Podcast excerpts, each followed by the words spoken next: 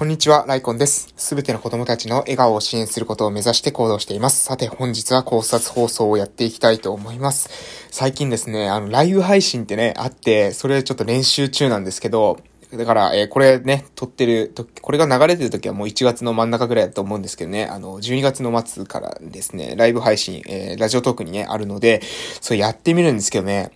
これがね、30分あるんですよ。で、こう30分のね、このトークの持続力、これまたね、ちょっと新たな課題があるなっていうふうに思ったのと、やっぱね、ライブだから、なんかですか、自分が好き勝手話すだけじゃなくて、そこに聞きに来てくれてる人とですね、コミュニケーション取り方とかですね、ここはまたね、学びのポイントがあるなと思ってですね、またこれちょっとね、違うぞと。えー、自分ですね、結構、そのプレゼンしながら、そのリアクションを見ながらですね、話したりするのとか、こういう一方的に話すのっていうのは、まあ割とね、あの、どちらかというと話せるのかなと思ってたんですけど、ライブライブ配信またちょっと違いますね。ライブ配信違うなっていうのに、またね、攻略の違いがあるなってことで、ちょっと勉強していきたいなと、えー、そういう風に思っておるところでございます。で、今日のテーマはですね、今日のテーマは、えー、感謝とお金についてですね、感謝とお金ですね。えー、またですね、こういうなんかちょっと哲学チックなですね、内容を扱っていきたいと思います。え、どういうことかというとですね、え、感謝とお金っていうのは、え、どちらも尺度になるけれども、え、感謝とお金は、え、同じところとですね、違うところがあるよというところですね。え、尺度になるってそもそもどういうことですかっていうことなんですけれども、これ要するにですね、えー、お金っていうのはですね、私何回も繰り返し話してますけど、価値との交換権ですよね。なので価値が高いものには高いお金を払いますよね。えー、で、その価値っていうのは基本的には希少価値だったりするんですけども、えー、その希少価値が高いものに対しては、えー、高いお金を払うと。えー、感謝もですね、一緒ですよね。えー、要するに、えー、よりありがたいなっていうふうに思った時にはいっぱい感謝すると思うんですよ。なので、どちらもですね、価値が高い時に、えー、量が増えるという時にね、価値が高い時に感謝もいっぱいするし、価値がいっぱい、えー、高い時にですね、お金も、えいっぱい払うということで、尺度としてのですね、えっ、ー、と、えー、要素、要素っていうか側面がね、あるかなというふうに思うんですけれども、えじゃあ、感謝とお金ってはですね、どういうふうに、え違うのかっていうところですよね。感謝とお金が具体的に、じゃあ、どこの部分が、え同じでどこの部分が違うのかというと、尺度としての側面は一緒なんですけど、えー、そこでですね、何が、え違うのか。それはですね、えっ、と、お金っていうのはですね、まあ、簡単に言ったら、えー、うん、どこが、えー、ある程度ですね、うん、する、する、お金をするっていうことに関しては、えー、すりすぎないように調整がかかってるんですよ。お金ってすりすぎないように調整がかかってるんですよ。で、これをですね、しないとどうなるかっていうと、えー、ジンバブエって昔ですね、ジンバブエドルっていうのを見たことないですかね。え、ジンバブエドルっていうのは、もうなんか、札束をバーンって積んでですね、それでパン1個とですね、交換するとか、え、そういう風な、え、街中にですね、もう札束が、え、いっぱいこう待ってるみたいな、これハイパーインフレっていう現象なんですけど、要するに物価が高くなりすぎて、物の価値が高くなりすぎて、お金の価値が暴落してるっていうような状態なんですね。お金の価値が下がっちゃったっていう状態です。だから、いっぱいお金積んでですね、やっと1個のパン買ったりするわけですよ。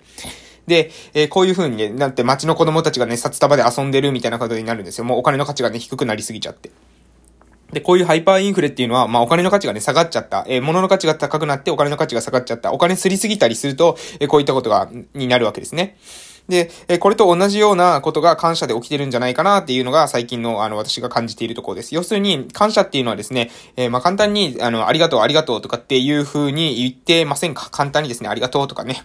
えー、言ってませんか？これですね、ありがとうって言う分はいいんですよ。ありがとうって言う分はいいんですけども、えー、その感謝っていうのが実はですね、私はハイパーインフレを起こしかねないなという風に思ってます。要するに、ね、感謝って、感謝、感謝、感謝、ありがとう、ありがとうみたいなですね、え言葉っていうのを、えー、何ですかね、ただ、ただただその言葉だけをね、使うっていうことだけをしてで、それで済ませるっていうことをですね、してしまえば、まあそれはですね、いずれ、その感謝という言葉でね、あの、軽、軽くなってしまって価値がなんか下がってしまうんじゃないかなと、えそういうふうに思うわけですね。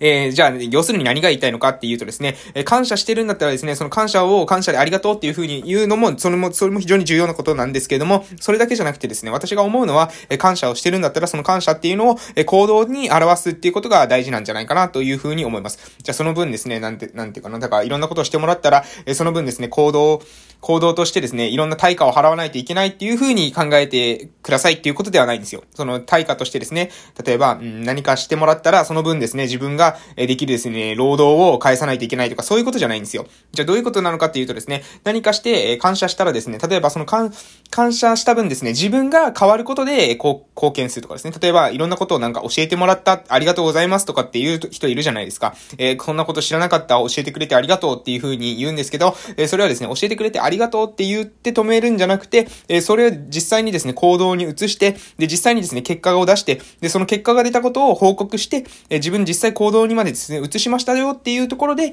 えー、返していただけると、そうするとですね、感謝のハイパーインフレっていうのをですね、抑えることができるんじゃないかなと思います。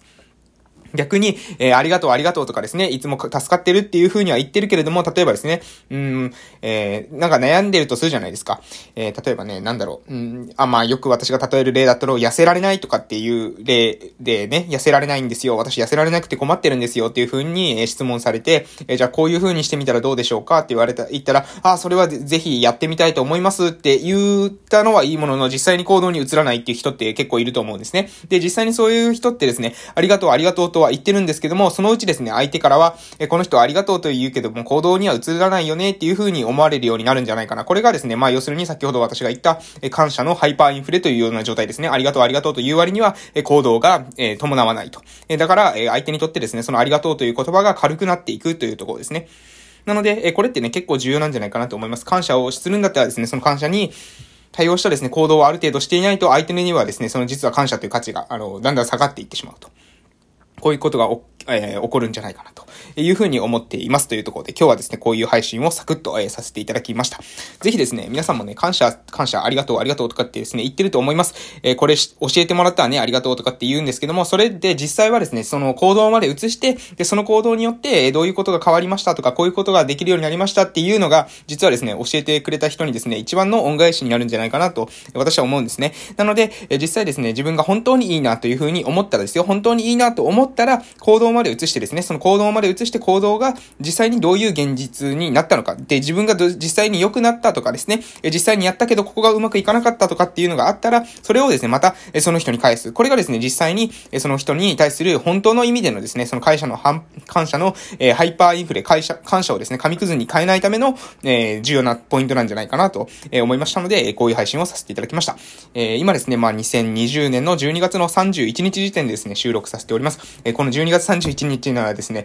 ライブ配信10本っていうのを私やってみたんですよ。で、10本やるとね、わかることがありました。10本ね、まあ、気合でたり、とりあえず最後だから年末だから10本やってみようと思ってですね、ノリで10本やったんですけど、もう最後の方はね、喉が痛い。めちゃくちゃ喉が痛いんですよ。で、ベロも痛いんですよ。わかります？このベロが、あの、話しすぎてベロが痛いんですよ。あと、口のこの周りがなんかね、ピリピリするんです。で、えー、話してる、なんかね、やっぱうまく話せない。なかなか話せないし、頭もね、なんかね、痛い。頭も痛いんですよ。30分話すじゃないですか。30分を10本なので、5時間なんですよ。5時間。5時間自分が一方的にバーって喋るっていうことをするとですね、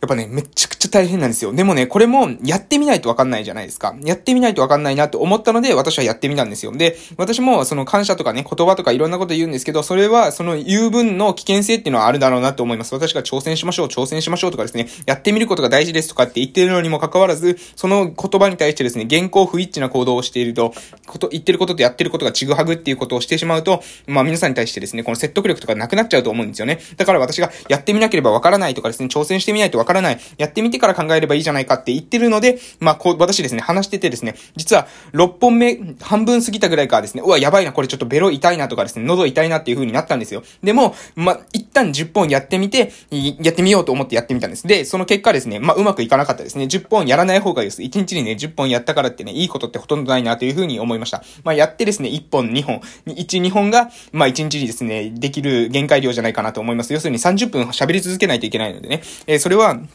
えー、そういうことをね、やってみたらわかることもあると思います。だから皆さんもですね、何か、え、学んだら、その時にね、ありがとうとかですね、言うと思うんですけど、そこで言って、えー、そこで終わらせるのではなくて、実際にね、行動に移して、で、行動に移した上でどうなったかっていうことも含めて、えー、いただけると、え、実際にですね、自分の、え、体験として、経験としてですね、身になる、え、血肉になるですね、学びに、え、なるんじゃないかなと、え、思いますので、え、こういう配信をさせていただきました。私もですね、こういう配信をしているからには、自分もですね、え、人一倍挑戦してですね、努力して、え、頑張っていきたいなというふうに思いますので、ぜひ一緒に頑張っていきましょうということで、今日はこの辺で終わっていきたいと思います。えー、ライコンラジオでは、朝に一日のスタートダッシュを決める偉人たちの名言の配信と、いうに私の学び考えたこと、あとですね、興味があるところではコーチングとかですね、心理学とか読書にも興味がありますので、えー、おいおいはそういった配信になるかもしれません。あとですね、えー、21年のですね、2021年の、えー、2月からはですね、えーえー、か、えー、鹿児島県のね、奄美大島の、えー、地元の村の方で、えー、地域おこしにね、関わるので、えー、その子での挑戦の様子っていうのも、えー、この内容に配信、えー、配信できたらなというふうに、えー、思っております。そこで学び考えたことっていうのをですね、また皆さんに、えー、共有していきたいなというふうに思ってますので、